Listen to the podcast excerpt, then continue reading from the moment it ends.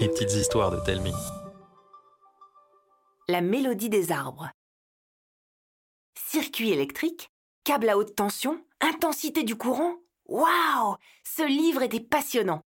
Assise sur son lit, Leila lisait déjà depuis deux heures, quand un bruit terrifiant fit trembler les murs de la maison.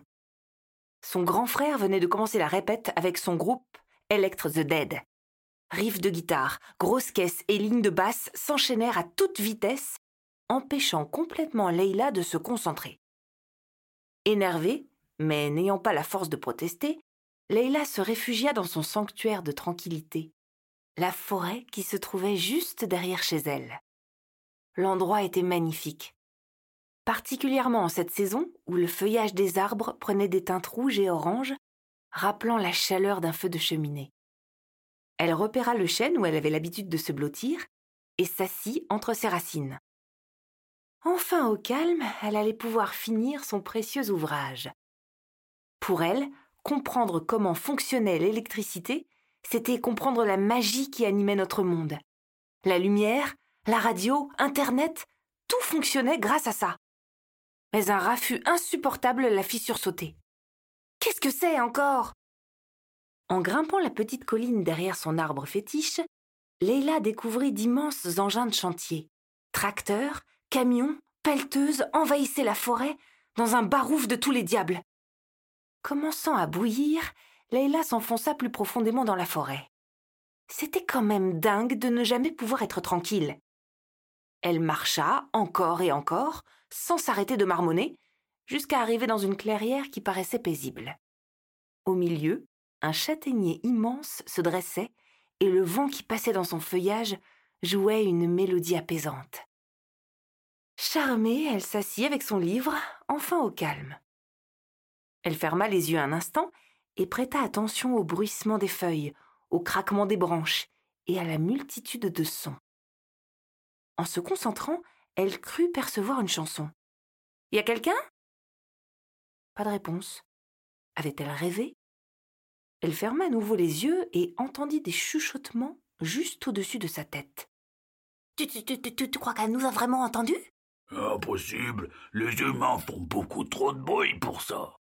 Je vous entends, vous savez. Quelques secondes s'écoulèrent en silence. Puis, un écureuil avec une fougère en guise de queue et un corps couvert d'écorce descendit de l'arbre à toute vitesse et se planta devant elle. Vous, vous, vous, vous nous entendez vraiment? Mais que. oui Qui êtes-vous? Une autre créature, sorte de hérisson avec une châtaigne à la place des épines, les rejoignit. Nous sommes les Mélonimaux, gardiens de cette forêt. Nous sentons et jouons de la musique pour, pour, pour aider les plantes à pousser. Mais à cause du bruit que vous faites, vous, les humains, vous tuez la forêt. Vous parlez du boucan que font les machines là-bas. Euh, c'est ça. Bientôt il restera plus rien. Mais c'est vous les gardiens de la forêt. Pourquoi vous ne faites rien? Hmm, On peut rien faire contre les machines. Elles font trop de bruit et la forêt ne nous entend plus. Eh ben vous savez quoi? Je vais aller leur parler, moi. Hors de question de perdre le seul endroit où je peux être tranquille pour lire. Dépêchez-vous, hein. les machines seront ici ce soir. En arrivant sur le chantier, au milieu des tracteurs et des outils, Leila vit un homme faisant trois fois sa taille et arborant une épaisse moustache. Excusez-moi, monsieur Quoi? Pourriez-vous, s'il vous plaît, faire un peu moins de bruit avec tous vos engins? T'inquiète pour gamine, une fois qu'on aura tout rasé, ce sera aussi calme que dans un cimetière ici. Sans même la regarder, l'homme monta dans un tracteur gros comme un building et démarra en trombe pour rejoindre ses collègues. Leila en avait rencontré des malpolis, mais lui, il dépassait les bornes. D'un coup, le souvenir d'un vieux film de Noël éclaira un coin de sa mémoire et lui donna une idée. Elle ramassa toutes les branches et les feuilles qu'elle trouva, et avec tout le mal du monde, les assembla en un costume effrayant. Tapie dans l'ombre des arbres, elle attendit que les ouvriers prennent leur pause déjeuner, et le plus discrètement du monde, elle s'approcha d'eux. Son but? Leur coller la trouille de leur vie. Bouh Je suis la reine de cette forêt, hôte de ces bois, et je vous somme de déguerpir, petit pignouf que vous êtes. Les hommes la regardèrent sans broncher, et le géant à moustache se dirigea droit sur elle. Apeurée, Leïla recula, trébucha contre une racine et dévala la pente derrière elle dans un roulé-boulé digne des plus grands cascadeurs. En la regardant patauger dans la boue, les hommes s'esclaffèrent comme des baleines. Hey, dis donc Pour un vieux sapin de Noël, tu nages pas si mal. Allez, va-t'en d'ici, fillette. La prochaine fois, on sera moins gentil. C'en était trop.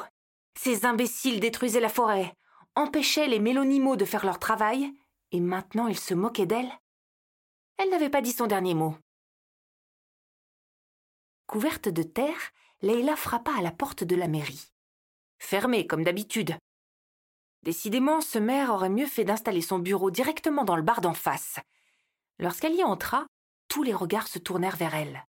L'endroit était sombre, ça sentait la cigarette, et les gens avaient le teint jaunâtre. Elle ne se dégonfla pas. Monsieur le maire, vous savez ce qui se passe dans la forêt en ce moment? Oui, oui, oui, oui, oui. C'est Bernard et ses gars qui m'ont demandé s'ils pouvaient prendre un peu de bois. Un peu?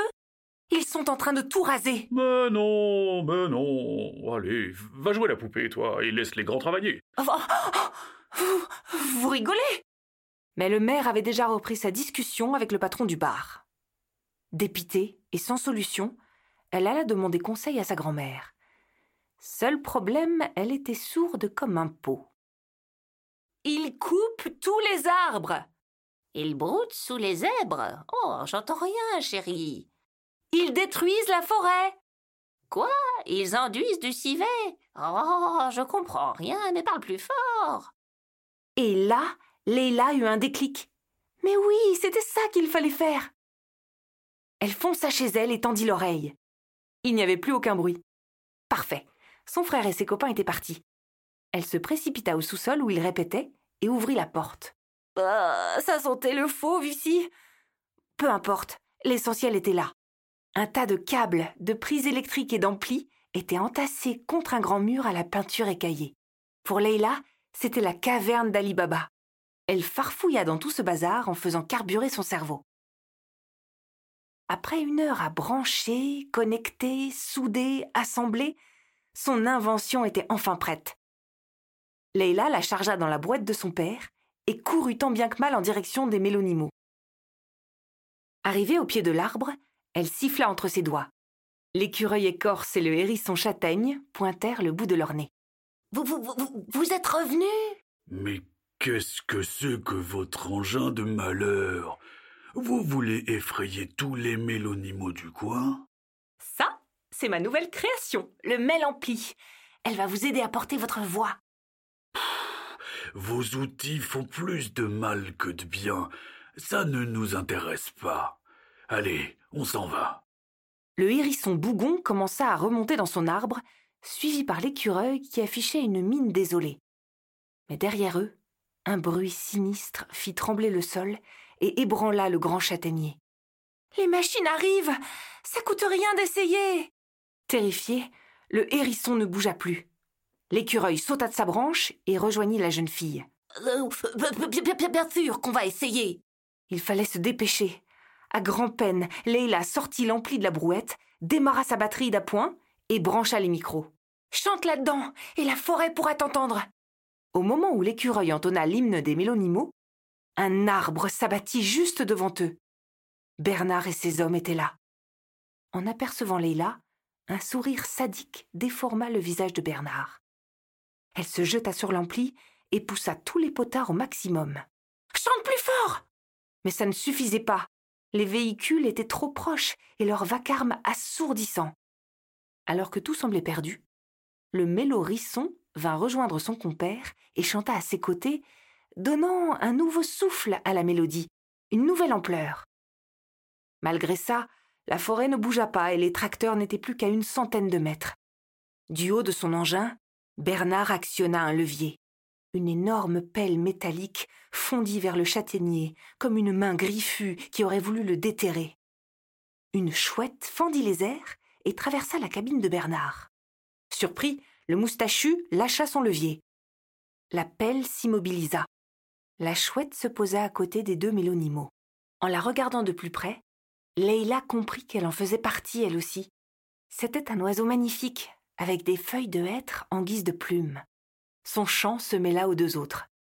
Un lapin champignon, un renard buisson et une grenouille lichen surgirent des fourrés. Bernard reprit ses esprits et, plus énervé que jamais, mit à nouveau sa pelle en route. D'autres mélonimaux rappliquèrent. Un sanglier gravier, un cerf fruitier et même un ours brindille. Tous ensemble, ils entonnèrent la mélodie des arbres. Alors, petit à petit, les racines se replantèrent, d'énormes tiges sortirent de terre, les arbres au tronc coupé repoussèrent d'un coup. La forêt reprenait ses droits.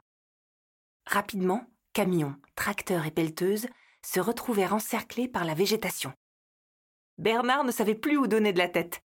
Les mélonimaux chantèrent encore plus fort et la tôle des véhicules commença à plier, obligeant les ouvriers, Bernard compris, à quitter leur tas de ferraille. En jetant un dernier coup d'œil à leurs engins de malheur, en train de se faire engloutir, les hommes s'enfuirent, terrorisés. Alors, doucement, le chant des mélonimaux diminua et le calme revint dans la forêt. Après quelques secondes durant lesquelles tout le monde se regarda en silence, heureux, les mélonimaux disparurent dans la forêt.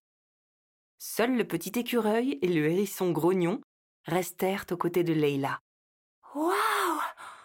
C'était incroyable Eh, c'est grâce à toi, hein En effet, petite humaine, sans toi, nous n'aurions pu nous faire entendre. Nous ne savons comment te remercier. Tout ce que je veux, c'est que cette forêt reste le lieu de tranquillité qu'elle a toujours été. Comme pour passer un marché avec Leila, les mélonimaux hochèrent leurs museaux et en la saluant une dernière fois, remontèrent dans leur maison. En ramassant son matériel, Leila eut une nouvelle idée. Construire un sonotone surpuissant pour sa mamie. Pour ça, elle avait du pain sur la planche.